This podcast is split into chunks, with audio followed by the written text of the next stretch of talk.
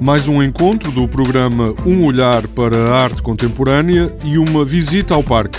São temas do Magazine Serralves desta semana.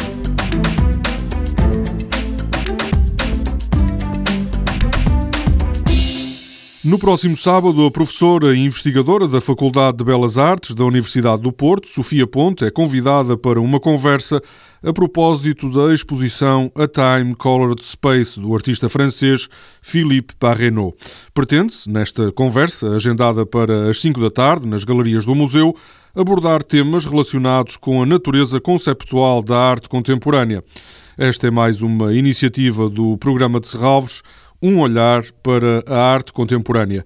A coordenadora do Serviço Educativo, Denise Paulini, diz que este programa quer desfazer o mito de que a arte contemporânea não é acessível para todos. Um olhar para a arte contemporânea justamente partiu dessa observação, de que a arte contemporânea muitas vezes é hermética, tem um componente muito forte de autorreferência, e o público em geral tem algumas dificuldades muitas vezes em, em acessar essa arte.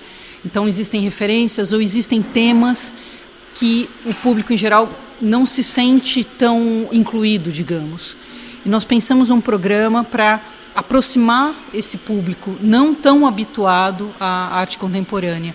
Então o programa foi orientado pensando que as exposições elas são o pretexto elas são o mote ou elas são a faísca para determinadas discussões. A conversa do próximo sábado terá como pretexto a exposição de Philippe Parrenot, que já agora vai permanecer no Museu de Serralves até 7 de maio.